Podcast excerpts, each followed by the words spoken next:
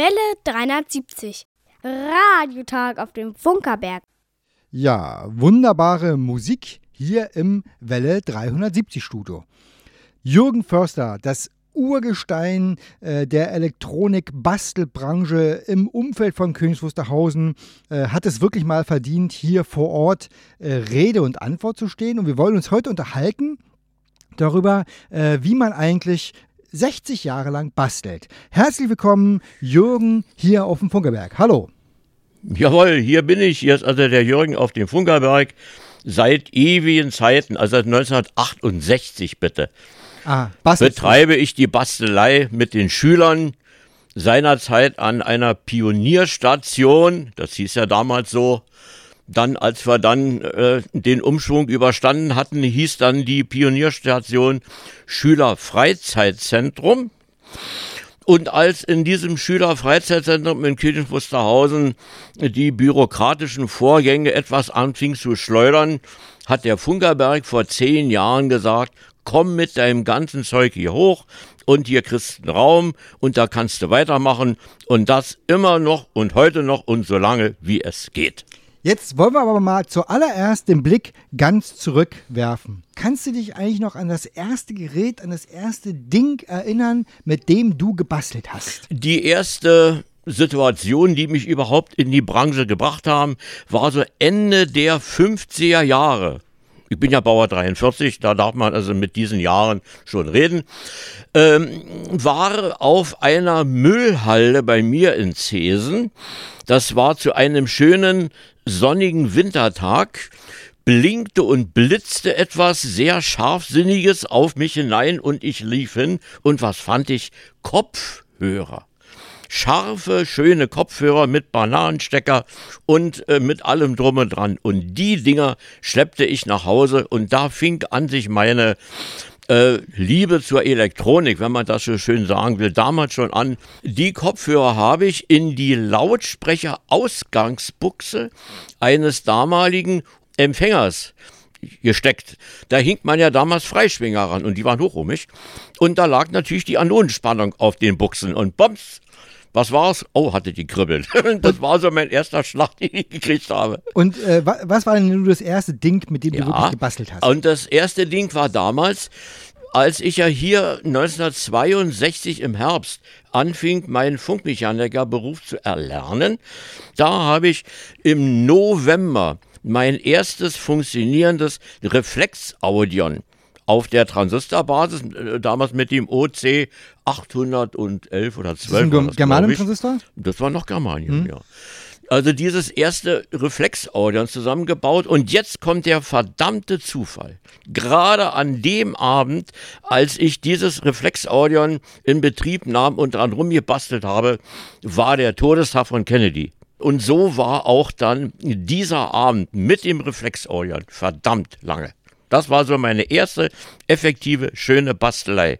Und äh, seitdem bastelst du ja quasi ununterbrochen, äh, hast es ja auch beruflich gemacht. Äh, kannst du sozusagen aus deiner jetzigen Sicht eigentlich mal sagen, was eigentlich das, das schönste Stück war, an dem du rumbasteln durftest? Das ist natürlich jetzt ein bisschen schwer zu sagen, weil ich alle Dinge, die ich so aufgebaut habe, fand ich für mich natürlich hervorragend. Mir ging es ja mehr auch um die Schüler. Denn man musste ja mit den Schülern immer wieder Höhepunkt schaffen, was ja damals gar nicht so einfach war.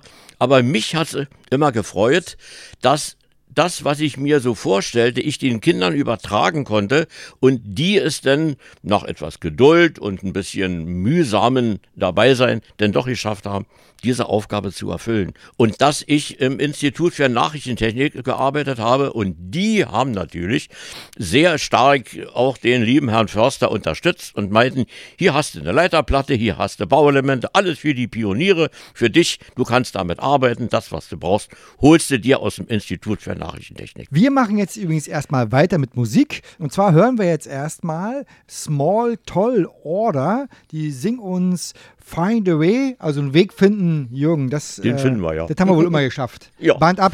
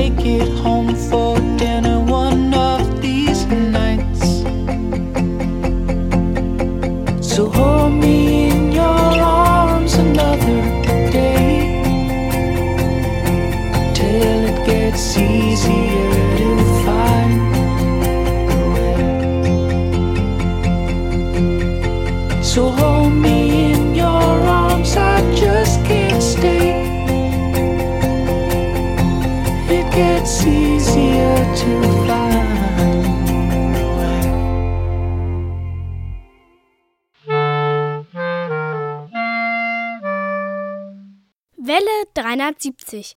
Radiotag auf dem Funkerberg. Ja, und hier sind wir mittendrin in unserem Gespräch aus dem Museum und äh, jetzt äh, geht es weiter mit Jürgen. Jürgen, sag mal, was hat man denn eigentlich so äh, zu Anfangszeiten in dieser Pionierbastellage, was hat man eigentlich für Geräte gebastelt?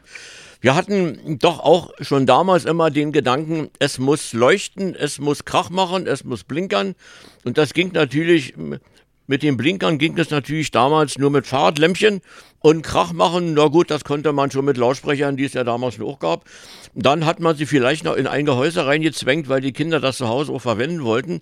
Andererseits aber hatten wir damals sehr oft vom INT, also vom Institut für Nachrichtentechnik, regelrechte Bau- oder auch Bastelaufträge bekommen, einschließlich Schaltung im Gehäuse.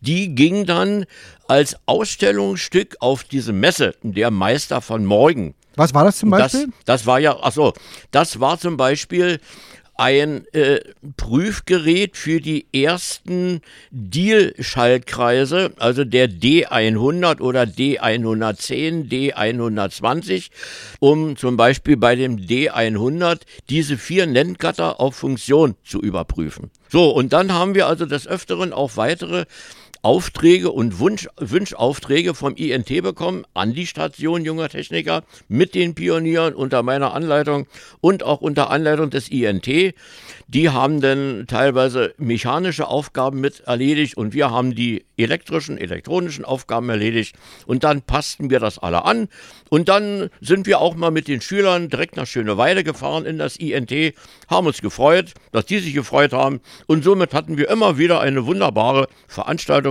und schöne kommunikative Verbindung. Habt ihr da eigentlich auch Radios gebastelt?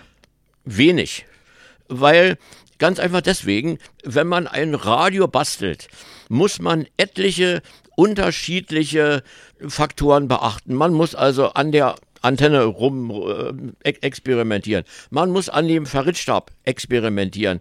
Das sind alles Dinge, die sehr viel Zeit kosten.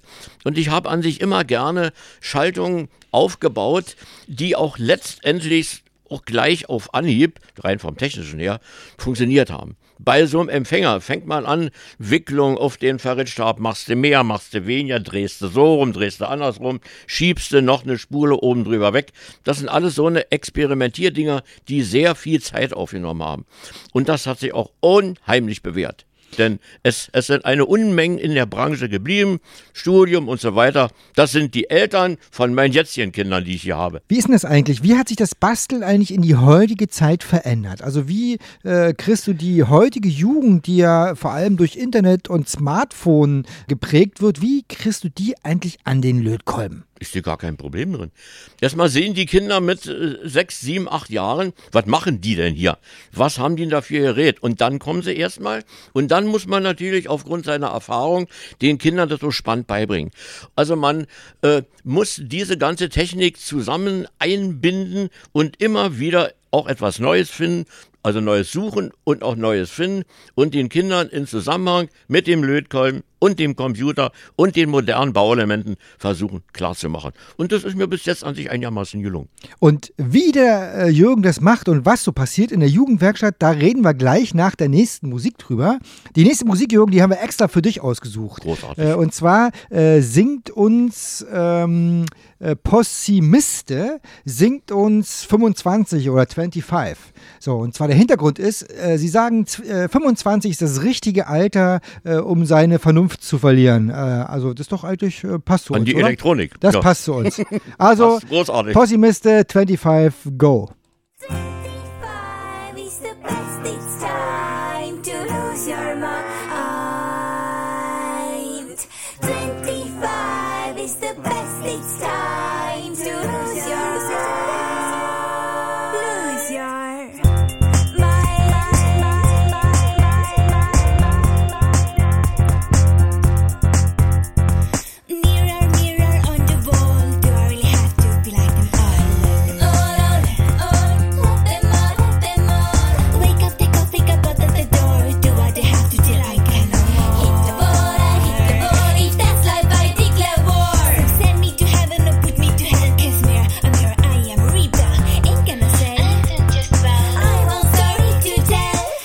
Know the days, the days, the day like no other one. I the days, the days, day like no other one.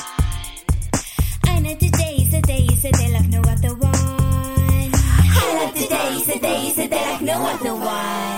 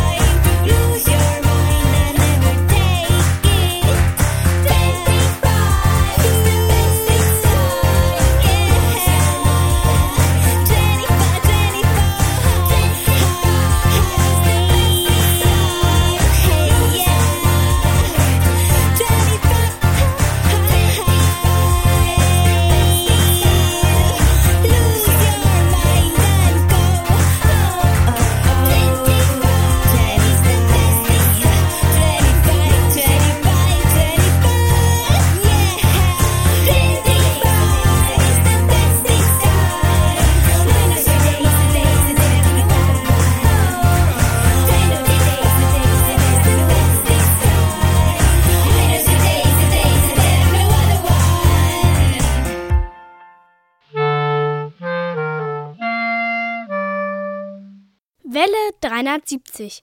Radiotag auf dem Funkerberg. Und hier geht's weiter mit unserem Gespräch aus dem Museum. Wir sind also jetzt äh, in der Gegenwart eigentlich angekommen. Wir waren ja dabei, wie man äh, heutzutage junge Menschen dazu bringt, den Lötkolben in die Hand zu nehmen. Ein Event, das hier auf dem Funkeberg stattfindet und an dem du äh, nicht unmaßgeblich beteiligt bist, ist unser Weihnachtslöten. Erzähl doch mal einfach, wie das eigentlich zu diesem Weihnachtslöten gekommen ist. Ungefähr vor acht Jahren Da ist mir mal so eingefallen, man müsste doch ein öffentliches Weihnachtslöten veranstalten. Und zwar ein weihnachtliches Motiv aus Holzbrettern oder aus, aus, aus Sperrholzbrettern geschnitten, wie meinetwegen eine Glocke oder ein Engel oder eine Kerze oder ein Stern. Da werden dann rückwärtig Reißnägel raufgeschlagen oder reingeschlagen und auf diese Reißnägel werden wenige elektronische Bauelemente aufgelötet und der Effekt ist, dass dann diese weihnachtliche Figur blinkert. Damals äh, war meine erste Figur war wohl ein Weihnachtsbaum. Wir hatten ungefähr 50 Teilnehmer. Es ging natürlich überall durch die Presse, aber von Jahr zu Jahr wurden es immer mehr, bis wir im letzten Jahr, Ende November, bitte erschreckt nicht, liebe Hörer, 110 Kinder in unserem Bastelraum hatten. Natürlich nicht alle mit einmal, sondern ordnungsgemäß halbstündlich angemeldet. Aber es hat allen riesigen Spaß gemacht. Und nebenbei ist ja dann auch immer an diesem letzten Sonntag im November auch unser Diesellauf. So konnten wir die Eltern auch darauf aufmerksam machen und sind da gleich runter zum Diesel. So hatten wir hier einen Gewusel. Es war mitunter nicht mehr auszuhalten. Äh, was man natürlich nicht sieht, was Jürgen jetzt nicht erzählt, ist, dass er jetzt schon bereits äh, logischerweise dran ist, die Vorbereitung fürs nächste Jahr zu machen. Das heißt, da wird äh, Sperrholzplättchen ausgeschnitten, lackiert, gebohrt, vorbereitet, damit die Kinder auch im nächsten Jahr wieder löten können. Da steckt so viel Arbeit drin, die Jürgen und sein ganzes Team da in der Funkwerkstatt äh, leisten. Das ist also wirklich ein großes äh, Dankeschön wert, das wir an dieser Stelle wirklich mal aussprechen wollen, äh, weil es nämlich echt ein Highlight. So, nun ist es aber so, dass äh, in der Jugendwerkstatt eben nicht nur äh, klassisch Reißnadeltechnologie verarbeitet wird, sondern ihr habt auch moderne Steckenpferde äh, entdeckt. Äh, eins nennt sich Calliope. Sag mir mal, was steckt denn dahinter? Vor, vor zwei Jahren hat die britische BBC eine Mikro- oder eine Mini-Computerplatine, ungefähr vier mal vier Zentimeter groß, für den Digitalunterricht eine Million Stück an die Schulen in England verschenkt. Die Deutschen haben gesagt, wir müssen auch den Digitalunterricht in den Schulen einführen, denn überall wird programmiert, in allen Ecken und Enden. Und da sagte sich unter anderem Cornelsen, dass wir diese BBC nicht übernehmen, sondern wir erstellen selber ein Projekt. Und das ist ein sternförmiges Gebilde, ungefähr so sechs mal sechs Zentimeter mit allerhand von Funktionen, Sensoren aller Art, die man sich nur vorstellen kann. Programmiermöglichkeiten für Schüler ab der dritten Klasse nennt sich diese Mini-Computerplatine Calliope. Diese Calliope äh, wird also programmiert mithilfe des Computers, mithilfe von Unterweisungen, die Cornelsen auch erstellt hat.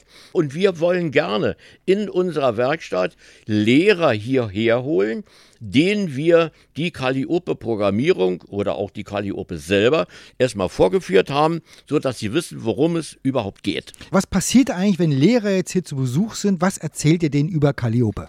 Wir erzählen den Lehrern erstmal den tieferen Sinn, dass der Unterricht für den digitalen Vorgang in den Schulen beginnen soll und auch beginnen muss. Wir zeigen Ihnen die Calliope selber. Wir zeigen Ihnen verschiedene Anwendungsmöglichkeiten der Calliope. Und dann zeige ich Ihnen schon die vielfältige Literatur, die es gibt, so dass erstmal die Lehrer überhaupt informiert werden, dass es die ganze Sache gibt und an wen sie sich zu wenden haben, um die Calliope selber und auch die Literatur, also die theoretischen Unterlagen zu erhalten. Bei dem Calliope-Projekt, äh, sozusagen als Abschluss, das finde ich nämlich ganz toll, ist es nämlich nicht nur so, dass äh, sozusagen die Oldies der Jugendwerkstatt aktiv sind, sondern äh, da sind ja auch die Jugendlichen aus der Jugendwerkstatt dabei äh, und äh, helfen den Lehrern. Was machen denn äh, die äh, von dir sozusagen gebildeten Jugendlichen eigentlich dabei? Das ist ein sehr spannender Weg an sich, dass ich Schüler habe, die bereits acht bis neun Jahre bei mir sind und einfach nicht rauszukriegen sind. Und die studieren derweilen schon die ganze Technik. Also zwei Schüler haben wir jetzt, die haben sich sehr tief in das Problem eingearbeitet und können also oder könnten, wenn die Lehrer kommen, den Lehrern, also Schüler, erzählen den Lehrern, wie die Technik der Programmierung dieser Calliope funktionieren. Und, auch, und da sind wir an die stolz drauf. Vor mir sitzt ein frischer, energischer, nicht mehr ganz junger Mensch und der hat so viel Energie. Das ist Wahnsinn, Jürgen, wie du das machst. Von der war der großer Respekt. Vielen Dank äh, an dich für deine ganze Arbeit, die du hier machst. Und äh, ich glaube, das war wirklich, äh, das war es wirklich einfach mal wert, darüber zu reden. Liebe Leute, wenn ihr auf den Fuckelberg kommt, gleich in den Eingang rein, geradezu, Treppe Jawohl. hoch. Jürgen ist eigentlich irgendwie gefühlt immer da. Äh, vielen So. Dank, Jürgen, für das wirklich tolle Gespräch. Gerne geschehen, liebe Wunderbar. Kollegen.